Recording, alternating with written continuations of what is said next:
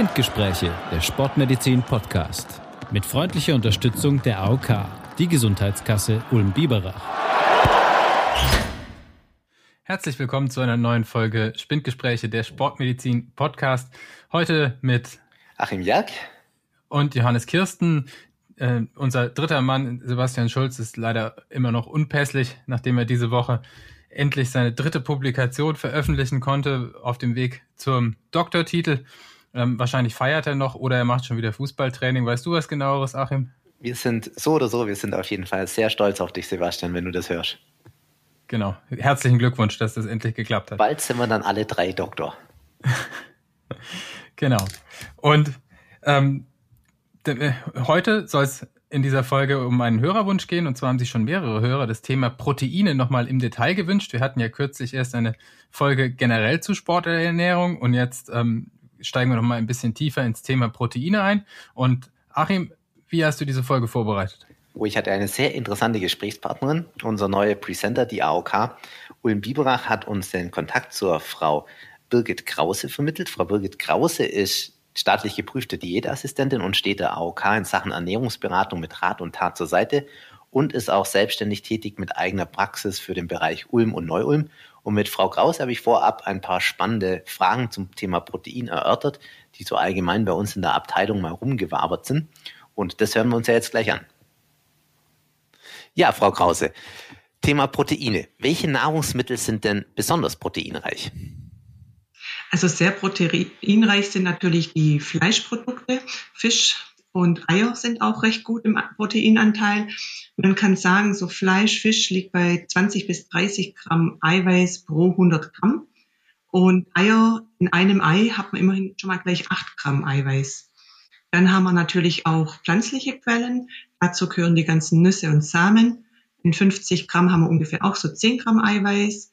Und gerade die ganzen Hülsenfrüchte, unterschiedlich von 20 bis 40 Gramm Eiweiß. Mhm. Proteine sind ja, gerade wenn man so durch den Supermarkt läuft, ein riesiger Markt. Überall steht High Protein drauf. Für wen eignet sich denn eigentlich insbesondere eine proteinreiche Ernährung? Ich denke, man muss differenzieren. Was ist proteinreich?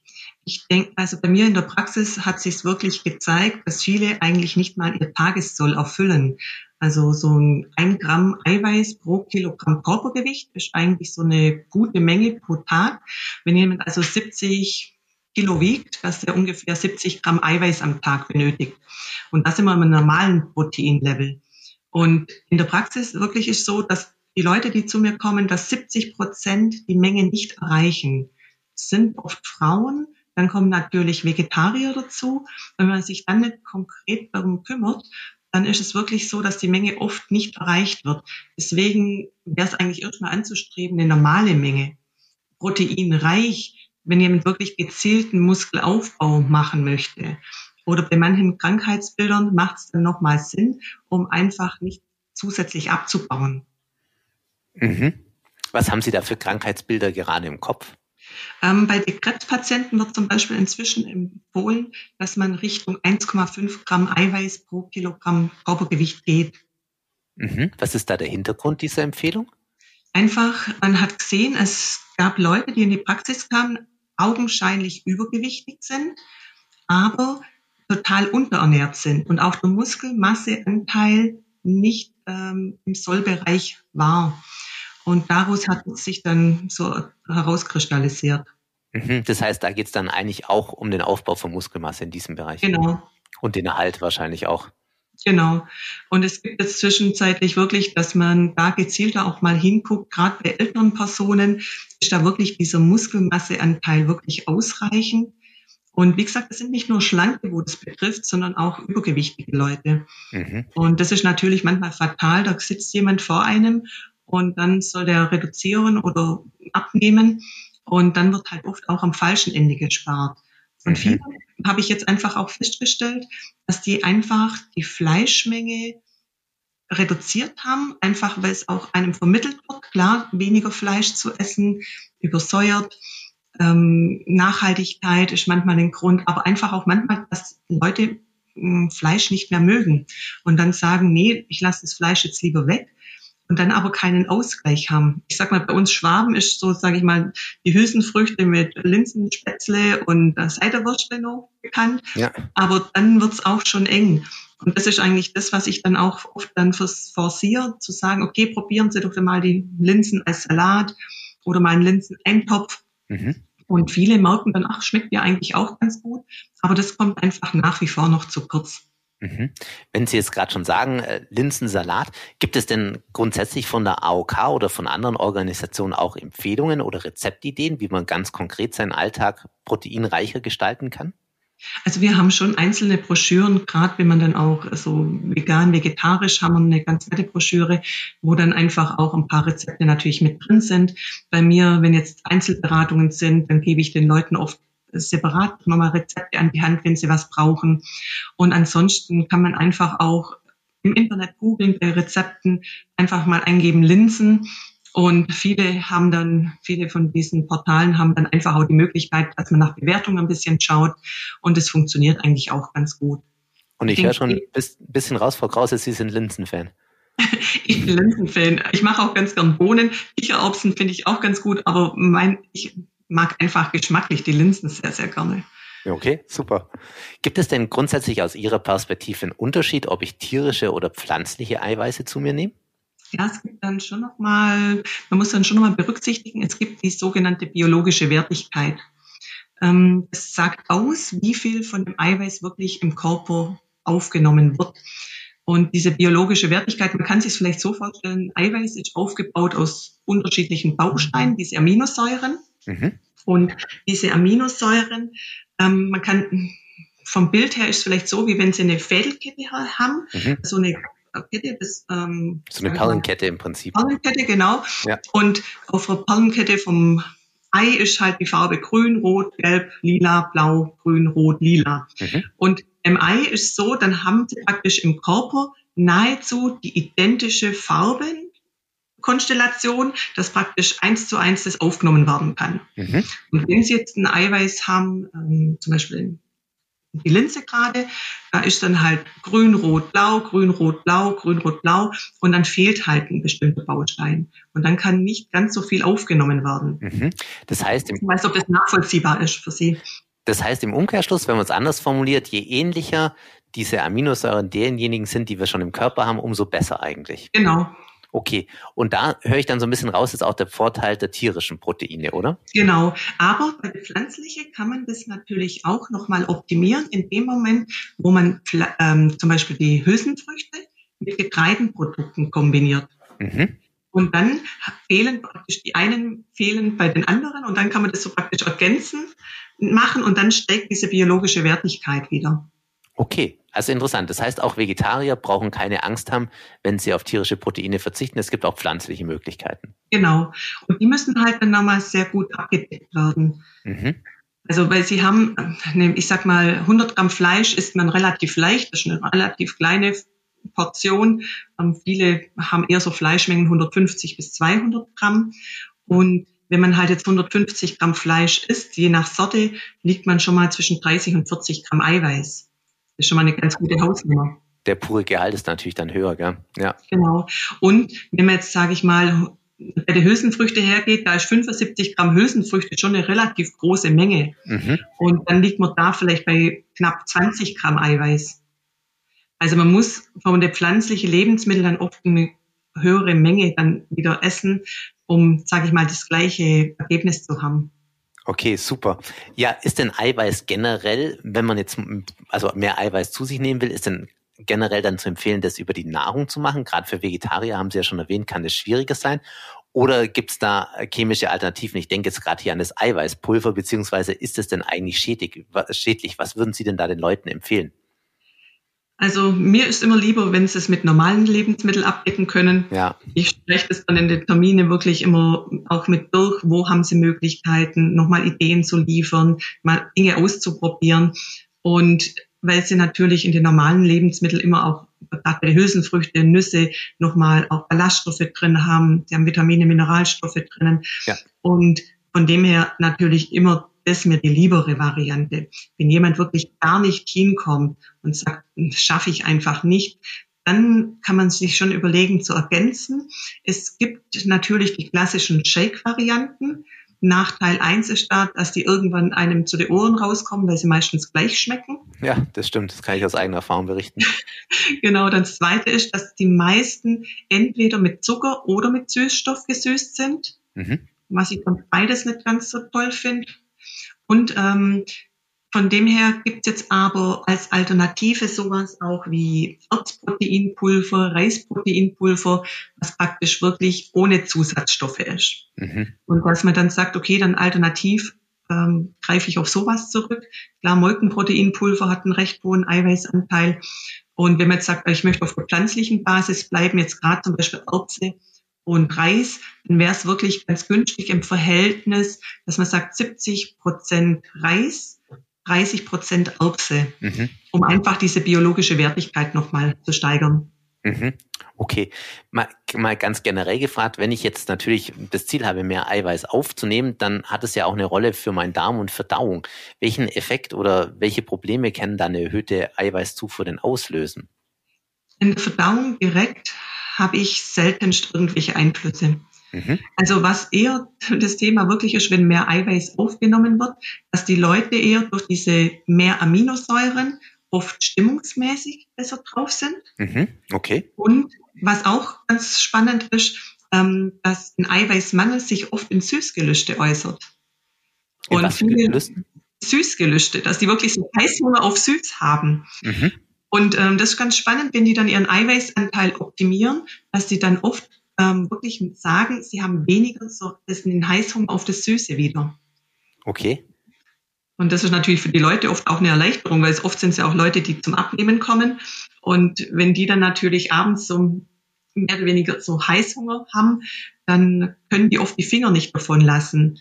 Mir hat dann mal eine so nett erzählt, sie konnte dann plötzlich neben ihrem Mann sitzen, der konnte seine Süßigkeiten naschen und sie war komplett entspannt daneben. Das ist ja toll, auch ein toller Erfolg, ja. Ja, und von dem her, also haben wir da eher andere Wirkungen, weil einfach das Eiweiß der Hauptbaustoff im Körper ist und weniger so auf, wirklich auf, konkret auf die Verdauung. Super. Vielen Dank, Frau Krause. Genau, soweit die Frau Krause zu ja, wir müssen Protein mit. Genau, wir müssen uns an der Stelle vielleicht ein bisschen für die Tonqualität entschuldigen. Wir hatten da ein bisschen Verbindungsprobleme, aber ich glaube, die essentiellen Sachen sind drüber, rübergekommen und wir besprechen jetzt ja auch nochmal in aller Tiefe, was wirklich wichtig ist. Genau, was bei mir erstmal hängen geblieben ist, dass sich Eiweißmangel in äh, der ähm, dem Gelüsten nach Süßspeisen niederschlagen kann. Das wusste ich bisher noch nicht, äh, klingt aber natürlich logisch, wenn man sich überlegt, dass wenn viel Eiweiß in der Ernährung ist, das auch die Verdauung verlangsamt und äh, deswegen die Blutzuckerspitzen äh, niedriger ausfallen und man halt weniger dieses auf ab auf ab des Blutzuckerspiegels erdulden muss oder ist das ein anderer Mechanismus, weißt du da was? Nee, das stimmt schon. Das ist vor allem eine, eine Wirkung der essentiellen Aminosäuren, über die wir gleich wahrscheinlich noch im Detail sprechen. Aber diese Erkenntnis kann natürlich massive Auswirkungen auf den Cookie-Vorrat in unserer Abteilung haben. Ja, stimmt. Vielleicht sollten wir mit Eiweiß angereicherte Cookies kaufen. ja, oder die Cookies vermeiden, indem wir mehr Eiweiß essen. Aber ich frage mich dann jetzt allerdings, ob ich Eiweißmangel habe, will ich natürlich trotzdem gerne Süßes esse. Ja, da achte ich schon darauf. Möglicherweise ist aber einfach so ein Charakterzug von dir. Ja, wahrscheinlich. Nein, aber ich glaube, Frau Krause hat schon mal ganz viele ganz spannende Sachen gesagt. Also zuletzt mal müssen wir uns mal, oder zuerst mal müssen wir uns veranschaulichen, was Proteine eigentlich sind. Und sie hat schon gesagt und das am Beispiel dieser Perlenkette beschrieben, dass Proteine Zusammensetzungen aus verschiedenen Aminosäuren sind. Und diese Aminosäuren sind über eine Peptidbindung, das ist jetzt Chemie, also nicht so spannend, aber über eine Peptidbindung miteinander verknüpft. Und es gibt 20 proteinogene Aminosäuren, also 20 Aminosäuren, die Proteine aufbauen können. Und davon können wir zwölf selber produzieren, die nennt man nicht essentiell. Und acht können wir als Mensch nicht selber produzieren, das sind dann die essentiellen Aminosäuren. Und essentiell genau, darf ich dir da trotzdem noch mal reingrätschen, weil die Menge von 20 äh, proteinogenen Aminosäuren stimmt ja nicht ganz, oder? Da gehört ja noch, dann gibt's ja noch die, die Selenocystein, das Richtig, ja. Also insgesamt gibt es ja weit über 300 Aminosäuren, aber 20 ist meistens das, was man so in der Literatur liest. Aber du hast recht, manche sagen auch 21. Ich glaube, im Grunde ist es wurscht. Entscheidend ist, dass man vor allem die essentiellen, also die lebensnotwendigen Aminosäuren sich zuführt von extern, weil wir die nicht selber bilden können. Genau, und das sind acht. Das sind acht, genau. Ich glaube, die brauchen wir jetzt nicht im Detail durch kämmen, aber es gibt da vier oder fünf, die ich persönlich ganz interessant finde von diesen essentiellen Aminosäuren. Das ist zum einen das Isoleucin und das Leucin. Warum finde ich die spannend? Weil die natürlich vor allem im Kraftsport wichtig sind, weil sie für den Aufbau von Muskelgewebe entscheidend sind, für Regenerationsvorgänge, also auch für Heilung und gleichzeitig auch diese anabole Wirkung von anderen Proteinen mit unterstützen. Es gibt dann noch das Tryptophan, das ist das, was Frau Krause schon erwähnt hat, auch eine essentielle Aminosäure. Die hat deswegen stimmungsaufhellendes Potenzial, weil sie im Körper zu Serotonin verstoffwechselt wird. Und Serotonin, das kennen wir alle, das ist das Glückshormon. Und gleichzeitig hat Tryptophan auch noch eine beruhigende Wirkung. Und für den Sport ebenfalls eine ganz entscheidende Aminosäure ist noch das Valin. Valin heißt deswegen Valin, weil es sich vom lateinischen validus ableitet, was so viel wie kräftig heißt. Und da ist auch der Name schon Programm. Auch diese Aminosäure ist ganz entscheidend, wenn es um den Erhalt und den Aufbau von Muskelgewebe geht. Und ganz spannend ist, wenn man sich die essentiellen Aminosäuren nochmal weiter untergliedert, dann gibt es ja oft, und das sind häufig verkaufte Supplemente, die sogenannten BCAAs. BCAA steht für Branched Chain Amino Acids, also auf Deutsch verzweigkettige Aminosäuren. Und unter diesen BCAAs versteht man Leucin, Isoleucin und Valin, also alle, die letztlich für den Muskelaufbau entscheidend sind. Und die Idee hinter diesen Supplementen ist, dass man, wenn man sich gezielt diese BCAAs zuführt, den Muskelaufbau eben effektiver macht. Jetzt muss man aber ein bisschen Wasser in den Wein schütten.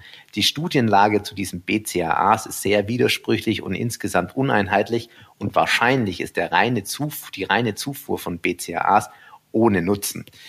Darf ich da mal kurz noch einhaken? Also letztlich ist es ja so, ähm, dass der Großteil, also wir Menschen, ne, ein 70 Kilogramm schwerer Mann besteht zu etwa 11 Kilo aus Protein. Das habe ich nämlich noch mal im Physiologiebuch ja. äh, nachgelesen. So und 50 Prozent davon ja. äh, sind in der Skelettmuskulatur ja. äh, natürlich enthalten. Also insofern kann man schon sich überlegen, die, diese Herleitung äh, Aminosäuren und äh, Proteine ist für den Muskelaufbau wichtig, ist ja irgendwie klar.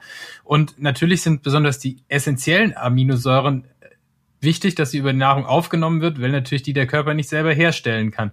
Und dann sind halt noch sozusagen drei davon, korrigiere mich, wenn ich es jetzt wieder falsch hinkriege, äh, diese Branched Chain Amino Acids, also drei von den acht.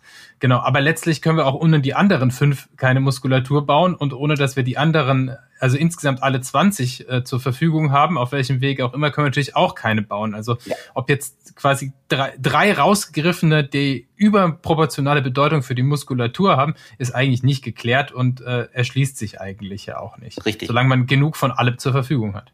Was du letztlich da ja sagst, ist, BCAAs braucht man eigentlich nicht, weil man sich essentielle Aminosäuren eh zuführt und BCAAs sind in den essentiellen Aminosäuren enthalten. Genau. Du hast übrigens fast alle aufgezählt inzwischen. Es fehlt äh, nur noch das Methionin, das Phenylalanin, das Treonin und glaube das. Ja, Lysin hast du auch schon gesagt. Das Lysin, ja. Ja, Treonin, das ist ganz spannend. Da kommt jetzt der Biologe in mir ein bisschen durch. Treonin ist ja auch ein Antifrostprotein, das man von Fischen kennt.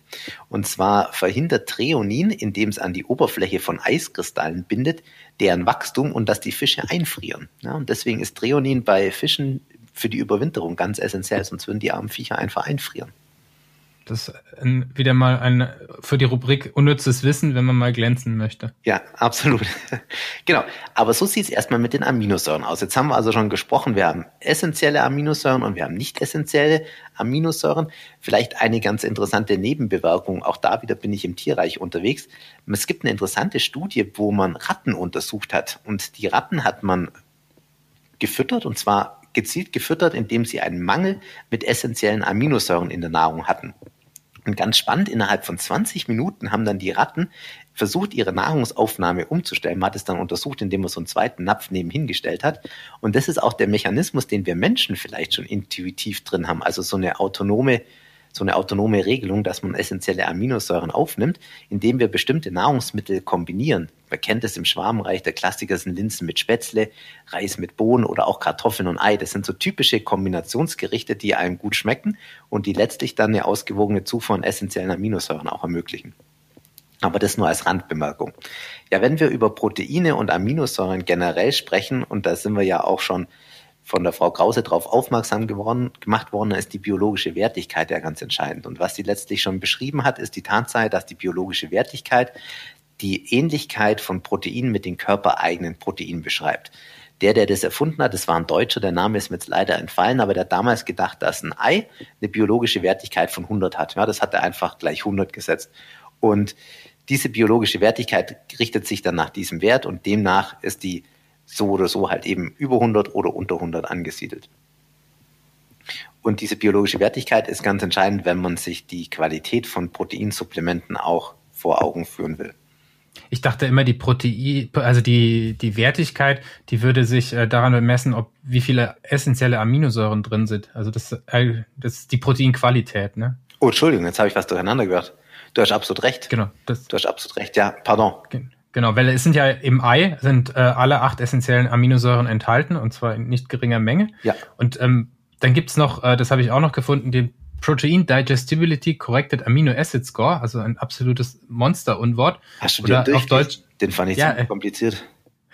es ist, ist im Prinzip der Aminosäure-Index und der berücksichtigt dann auch noch sozusagen, wie gut man es verdauen und aufnehmen kann. Aber da eben auch ähm, braucht man nicht drüber äh, streiten, ist das Hühnerei auch mit eins gesetzt. Ja, genau. genau. Und deswegen gibt es eben auch Werte über eins oder über 100, das ist nur zum Verständnis. Aber im Prinzip ist es eigentlich mehr oder weniger ja, Lehrbuchwissen.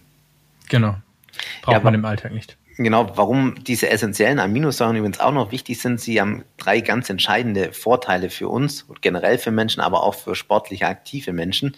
Letzten Endes ist es so, dass die essentiellen Aminosäuren gut vor Mikroverletzungen schützen. Deswegen sollte man sie auch, wenn es geht, gerne vor dem Training einnehmen, weil sie einen gewissen protektiven Effekt haben.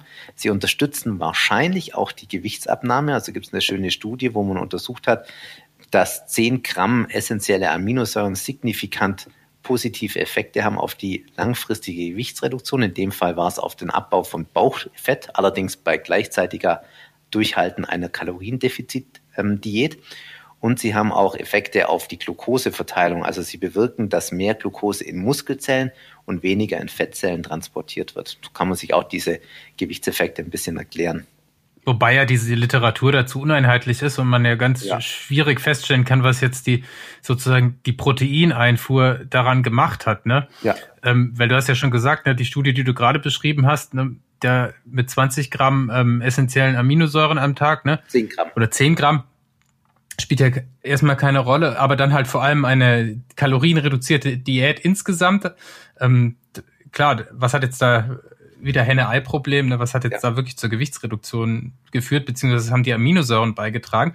Und was die Frau Krause ja auch schon gesagt hat, ist, dass es ja tatsächlich in unserer eigentlich übersättigten Gesellschaft möglich ist, zu wenig Protein zu sich zu nehmen. Also man kann sich ja schon auch so schlecht ernähren, das dass man äh, quasi unter eins oder unter 0,8 Gramm Protein pro Kilogramm Körpergewicht zu sich nimmt und dann in, insofern wahrscheinlich vor allem auf die essentiellen Aminosäuren bezogen halt mangelernährt ist. Ne? Ja, das sehe ich auch so. Also Du hast ja auch mit der Frau Professor Carlson diesen spannenden Podcast zu Sporternährung gemacht. Und was die Frau Professor Carlson da ja auch gesagt hat, sie nimmt ja Bezug auf diese nationale Verzehrstudie in Deutschland, wonach wir in Deutschland im Durchschnitt pro Mensch 1,2 Gramm pro Kilogramm Körpergewicht Protein zu uns nehmen. Das finde ich erstmal verwunderlich, weil von meinem Aspekt her hätte ich jetzt erstmal nicht gedacht, dass ich persönlich die Empfehlungen unbedingt erfülle. Wie ging es dir dabei, als du das gehört hast, Johannes? Ja gut, da ich da seit Jahren drauf achte, ähm, habe ich mir schon gedacht, dass ich da eher drüber liege. Mhm. Also aufgrund meines überbordenden Skür-Konsums ähm, müsste ich da deutlich, deutlich drüber gehen, wenn ich so viel Milchprodukte zu mir nehme. Ähm, vielleicht tun wir einfach nochmal, äh, was die Empfehlungen eigentlich sind. Ne? Also ja, die äh, Deutsche Gesellschaft für Ernährung, die sagt eben für den gesunden Erwachsenen ähm, Normalperson äh, 0,8 Gramm pro Kilogramm Körpergewicht. Ähm, die Empfehlung für Athleten oder für Sportler ähm, ist jetzt ein bisschen uneinheitlich, je nachdem, welche Fachgesellschaft oder aus welchem Land man da jetzt zugrunde legt, die liegen alle zwischen 1,2 und 2 Gramm pro Kilogramm pro Tag. Ja. Und es ist aber auch gezeigt, dass, ähm, und das, da geht es jetzt an die Kraftsportler, dass äh, eigentlich Dosen oberhalb von 1,6 Gramm pro Kilo wahrscheinlich keinen zusätzlichen Effekt mehr bringen. Also das ist auch das, was ich. Es gilt nicht viel, hilft viel. Ne? Ja, was ich noch ergänzen möchte, die DGE empfiehlt ja auch, also die Deutsche Gesellschaft für Ernährung, DGE, empfiehlt, dass über 65-Jährige ein Gramm pro Kilogramm Körpergewicht nehmen sollen. Ne? Das ist ein gewisser Schutz vor Sarkopenie, die wir immerhin schon bei den über 65-Jährigen zu 5% haben. Also Sarkopenie bezeichnet Muskelschwund. Und deswegen ist da die Empfehlung ein bisschen höher. Das, was du gesagt hast zu den Sportlern, kann ich absolut unterstreichen. Was mir immer zu kurz kommt, ist, dass man, wenn man Proteine zuführt, auch immer auf eine ausreichende Trinkmenge achten sollte, weil Proteine letztlich im Körper zu Harnstoff verstoffwechselt werden und der Harnstoff auch irgendwann mal wieder ausgeschieden wird. Insofern ist da eine reichliche Flüssigkeitszufuhr immer ganz entscheidend. Ja, dazu passt auch äh, die ähm, sozusagen die Be Bewertung des Risiko des Bundesinstituts für Risikobewertung. So jetzt wieder so ein äh, langes Wort. Ähm, die sagen, naja, unter zwei Gramm pro Kilogramm ist bei gesunden Nieren kein Problem zu erwarten und bei Langzeitdosierung äh, deutlich drüber ist es nicht auszuschließen, dass es Nierenschädigungen gibt und äh, man betont halt immer die gesunden Nieren. Also wer natürlich nierenkrank ist, der darf nicht so viel äh, so eiweißreiche Diäten zu sich nehmen. Und man muss natürlich, wenn man jetzt so viel Eiweiß zu sich nimmt, ähm, auf eine ausreichende Flüssigkeitszufuhr achten. Genau, das schreiben die letztlich auch. Ja, da hast du absolut recht. Also das finde ich auch, man, soll, man will sich ja nicht kaputt machen mit sowas, sondern man will sich eigentlich was Gutes tun. Und jetzt ist mal die Frage ganz generell, Johannes, wo kriegen wir denn eigentlich unser Protein her und wie nehmen wir es denn am besten zu uns?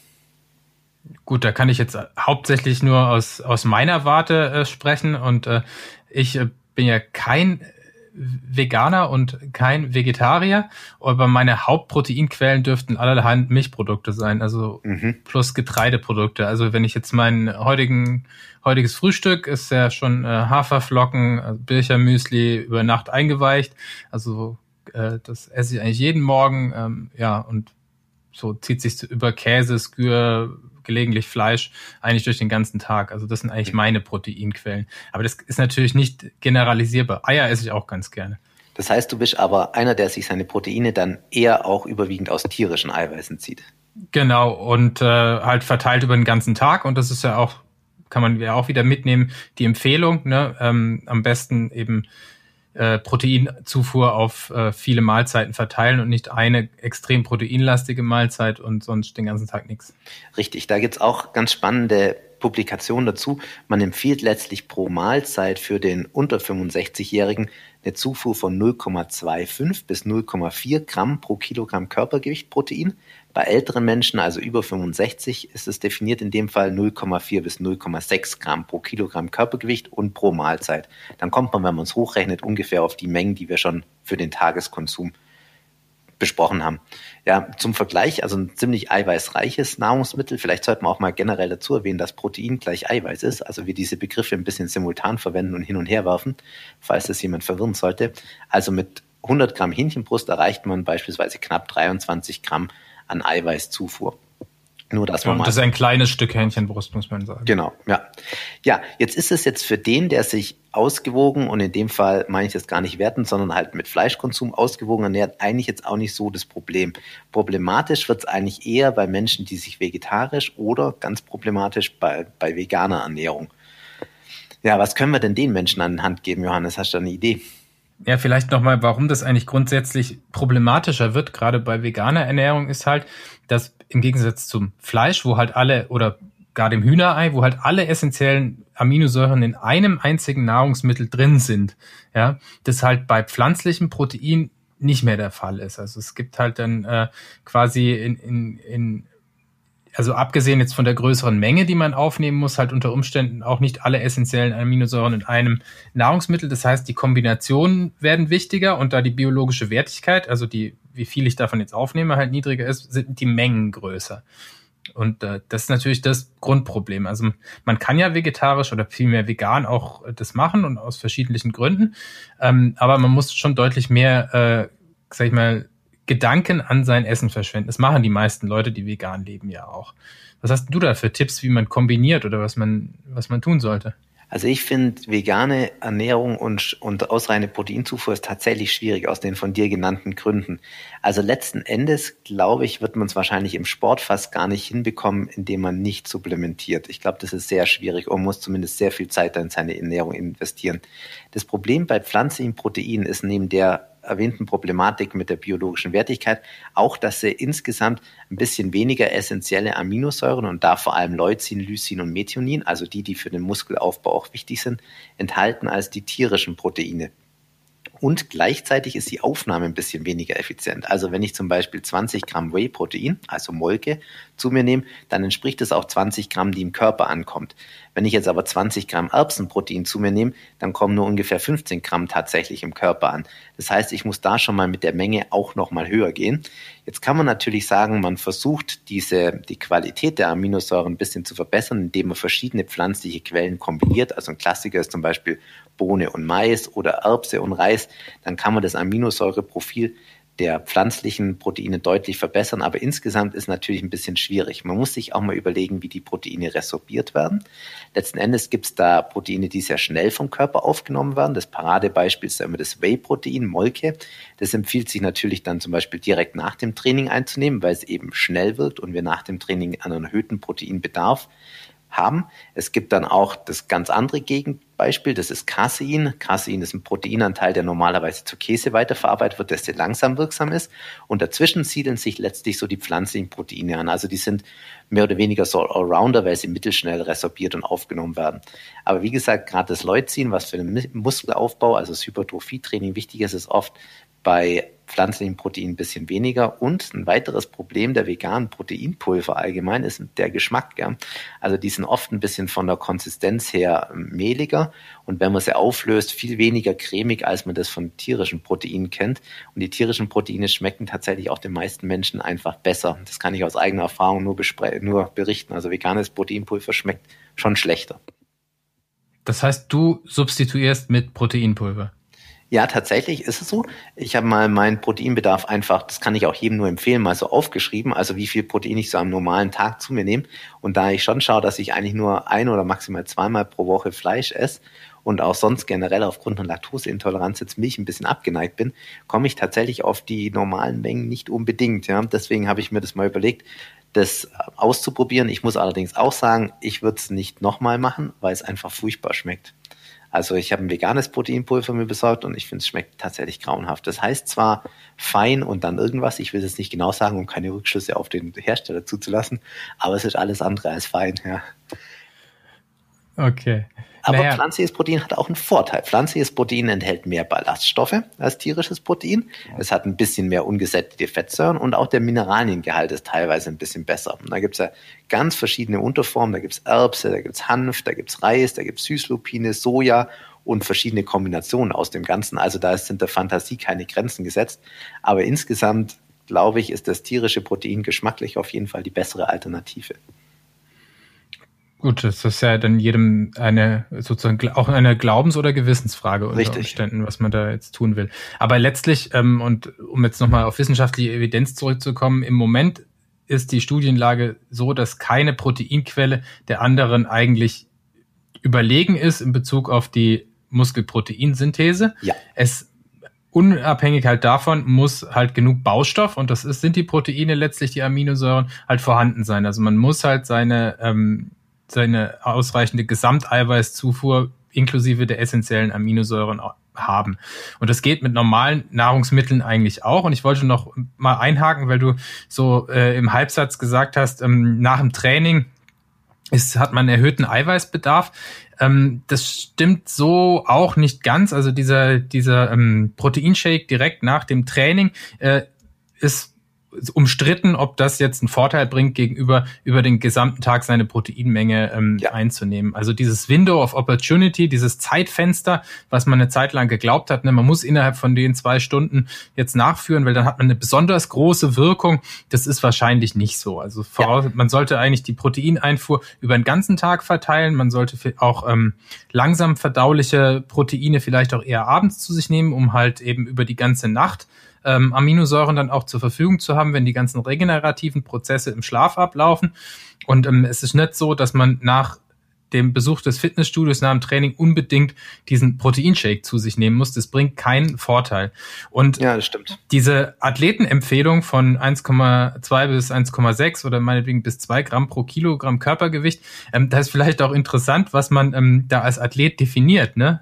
Weißt du das? Ab wann man eigentlich in diese Empfehlungskategorie ähm, reinfällt? Von der Evidenzlage? Genau, ihr habt die Punkte ja im Sporternährungspodcast besprochen und jetzt kommt es raus, ob ich es gut aufgepasst hat. Ich glaube fünf Stunden pro Woche. Genau, also wer unter fünf Stunden ähm, in der Woche trainiert, der braucht sich darüber eigentlich über einen erhöhten Gesamtumsatz ähm, sozusagen an jedem Tag eigentlich noch keine Gedanken zu machen. Also ähm, muss jetzt nicht äh, zwingend äh, mehr Protein zu sich nehmen oder er leidet Nachteile, wenn er das nicht tut. Genau, dieser Eiweißshake nach dem Training, da gebe ich dir absolut recht, was die Evidenz anbelangt. Aber für manche ist natürlich praktisch. Also ich finde es vor dem Hintergrund gar nicht schlecht, wenn man bei dem Training halt den Eiweißshake danach trinkt. Dann hat man während des Trainings schon auf jeden Fall genug Wasser zu sich genommen und trinkt auch danach viel. Und wir haben ja eingangs schon mal erwähnt, dass es immer ganz wichtig ist, zum Protein auch reichlich zu trinken. Deswegen finde ich es jetzt nicht schlecht, wohl wissend, dass es keinen signifikanten Nutzen hat es ist halt wieder eine sozusagen Eiweißaufnahme mehr ja. pro Tag. Und das Problem ist ja in, in unserer heutigen Zeit, ne, für den Profiathleten, der kann natürlich sein, seine Ernährung ums Training ideal drumherum bauen. Der wird seine Gesamtenergiemenge oder seinen Gesamtenergieumsatz und seinen Gesamtproteinumsatz kann der immer erreichen, weil er es messen kann und auch die Zeit drumherum hat. Das Problem im Alltag der meisten anderen Leute ist ja, dass sie das Essen, das Training und die Arbeit und die Familie und äh, alle möglichen anderen Verpflichtungen sozusagen unter einen Hut bringen müssen und dann halt ähm, oftmals vielleicht auch mal eine Mahlzeit auslassen und so weiter. Mhm. Und dann kommt man natürlich ganz schnell eben in diese Richtung, ne, dass man vielleicht doch eigentlich eher weniger zu sich nimmt, als man, als man sollte. Vor allem, wenn man halt jetzt nicht auf ähm, ausgewogene Ernährung oder auf, auf gute Lebensmittel zurückgreift, sondern auf das, was schnell verfügbar ist, mhm. unterwegs oder sonst wie, wo vielleicht nicht viel Protein drin ist, oder? Du hast vorher in einem Nebensatz eine Sache erzählt, die ich gern noch mal ein bisschen hervorheben möchte, weil sie wirklich essentiell ist. Du hast nämlich gesagt, über Nacht Regenerationsvorgänge, dass man auch da Proteine zu sich nimmt. Und da ist ganz entscheidend, dass man dann da natürlich langsam resorbierbare Proteine zu sich nimmt. Also, genau, wenn man will ja nicht nachts aufstehen, um zu essen. Das wäre ziemlich genau. kontraproduktiv. Und da ist zum Beispiel Casein oder da sind dann auch pflanzliche Proteine eine gute Idee. Aber das ist eben ganz wichtig. Man muss sich auch immer überlegen, wie schnell kommt das Protein praktisch an. Aber vielleicht sollten wir das auch mal ganz kurz besprechen. Was passiert denn eigentlich mit dem Protein, wenn wir es essen? Also zunächst mal gelangen die ja in den Magen und im Magen werden sie durch verschiedene Enzyme verdaut, das sind Peptidasen oder Proteinasen und gelangen dann von dort in den Dünndarm. Und im Dünndarm gibt es dann noch viel mehr von diesen Enzymen, die werden weiter verdaut und dann werden sie über die Pfortader der Leber zugeführt und gelangen dann so letztlich in den Blutkreislauf und werden von dem Körper dann dahin geschiftet, wo sie gebraucht werden. Also das kann das Gehirn sein, das kann andere Muskulatur sein, das kann aber auch einfach die Niere sein im Sinne der Gestalt, dass ich zu viel Proteine zu mir nehme und sie einfach ausgeschieden werden, weil ich letztlich im Körper kein Depot von Proteinen für schlechte Zeiten anlegen kann. Das ist immer ganz wichtig und deswegen richtet sich ja die Empfehlung der Proteinzufuhr auch immer pro Nahrung, dass man die Tageszufuhr eben auf mehrere Einzelportionen aufteilt. Das ist vielleicht ganz entscheidend und jetzt kann man sich auch herleiten, warum manche Leute Probleme haben, wenn sie zu viel Proteine zu sich nehmen. Wenn ich mich jetzt nämlich mit Proteinen, ich sage es jetzt einfach mal ganz platt, überfress und mein Magen und mein Zwölffingerdarm völlig überfordert, dann kommen diese Peptidasen, also diese aufschließenden Enzyme nicht hinterher und es gelangen letztlich unverdaute Proteine in den weiteren Teil des Darms. Und dort werden sie dann durch Mikroorganismen, die dort bei jedem Menschen ansässig sind, weiter verstoffwechselt und verdaut, aber das führt dann eben zur Bildung von Gasen und deswegen haben manche Menschen dann Probleme mit Blähungen, Verdauungen oder Verdauungen, sag ich schon, mit Blähungen oder Völlegefühl nach der ausreichender Proteinzufuhr oder übermäßiger Proteinzufuhr. Und da gibt es eine sehr interessante Arbeit, die ich mir mal angeschaut habe, nämlich zum Promelain. Sagt dir Promelain was, Johannes? Nein. Ich glaube schon, dass es dir was sagt. Es ist nämlich in einem bei Sportlern sehr beliebten Präparat enthalten, das man gerne nach Sportverletzungen nimmt. Ich weiß jetzt nicht, ob ich den Markennamen hier anbringen darf oder soll, aber vielleicht kannst du es jetzt denken. Das ist auch was, was unser Sportorthopäde, der Dr. Washington, sehr gern einsetzt. Ja, jetzt kann ich es mir denken. Genau, ich will es jetzt einfach aus werbetaktischen Gründen hier nicht erwähnen. Aber falls die Firma Interesse hat an einem Sponsoring, podcast at spindgespräche.de, oder? also, dieses Bromelain ist letztlich ein, auch ein Enzym, eine Cysteinprotease, also auch ein Enzym, das Proteine verdauen kann und wird aus dem Stamm der Ananas gewonnen. Das gibt es auch in gewiss, gewisser Weise in der Frucht der Ananas, aber auch im Stamm.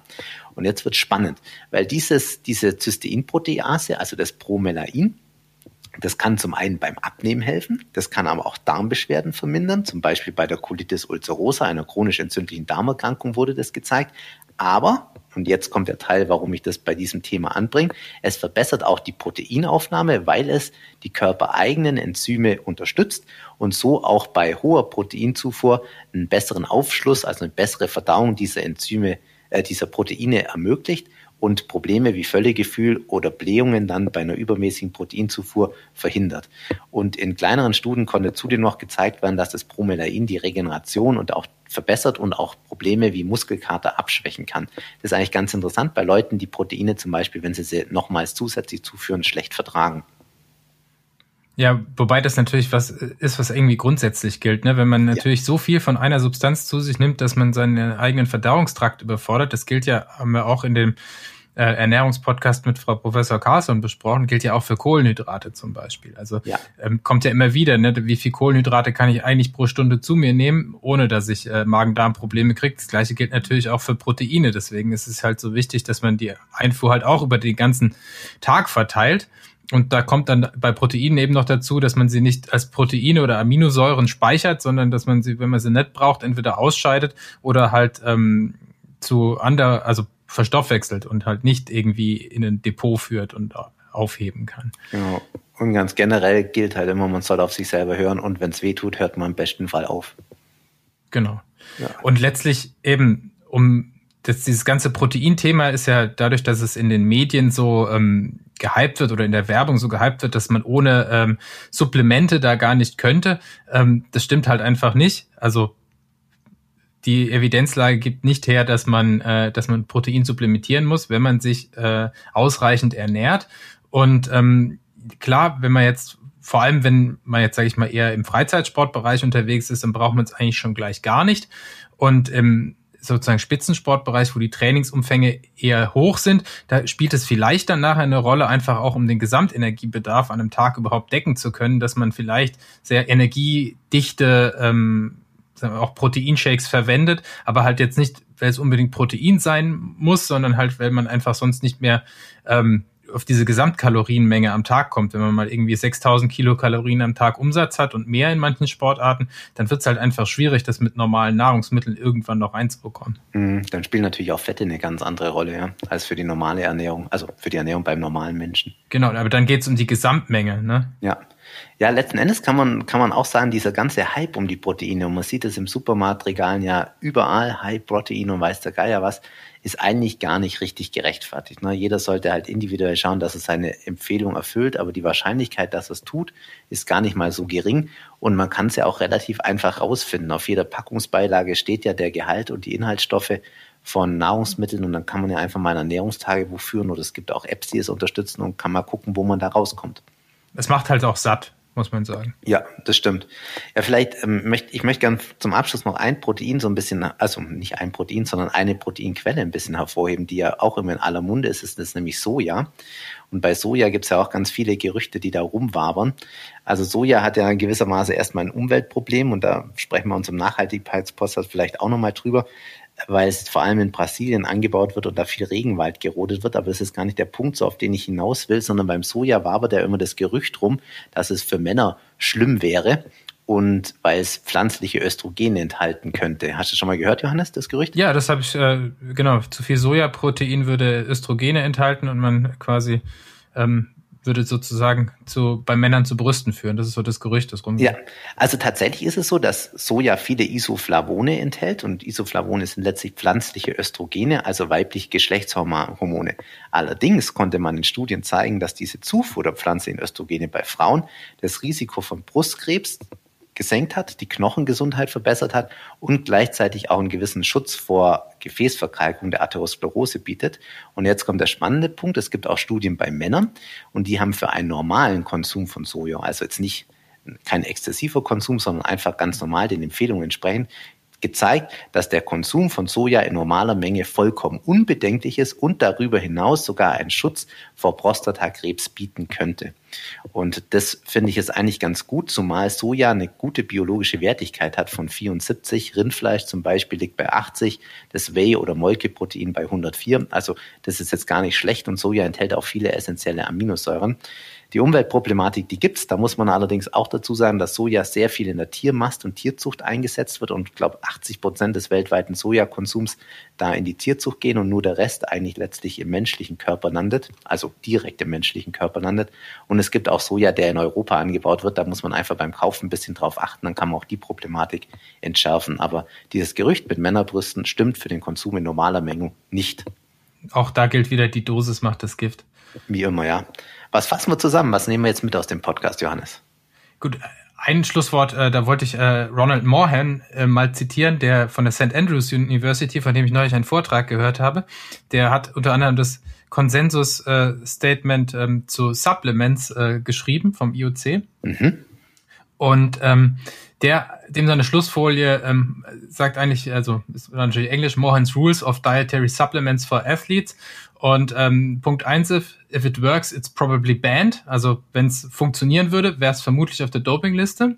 Und zweitens, if it's not banned, then it's prob it probably doesn't work. Also wenn es nicht verboten ist, dann bringt es wahrscheinlich nichts zusätzlich, wenn man es nimmt. Also da ging es generell um Supplemente, ähm, gilt natürlich auch für Proteinsupplementation, vorausgesetzt man hat halt keinen Proteinmangel, den man halt irgendwie angehen muss, wenn man halt diese Mengen nicht zu sich nehmen kann. Und das ist das Erste, was ich eben mitnehme.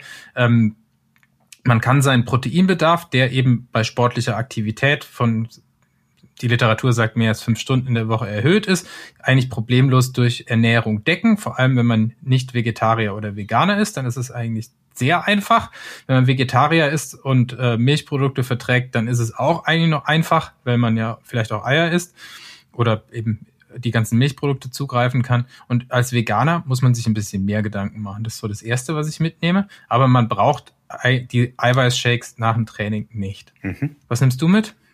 Also was mich besonders bei der Vorbereitung überrascht hat, sind, dass diese gehypten BCAAs eigentlich gar keinen großartigen Effekt haben weil sie eben, wie gesagt, schon Teil der essentiellen Aminosäuren sind. Also da kann man sich den Kauf eigentlich sparen.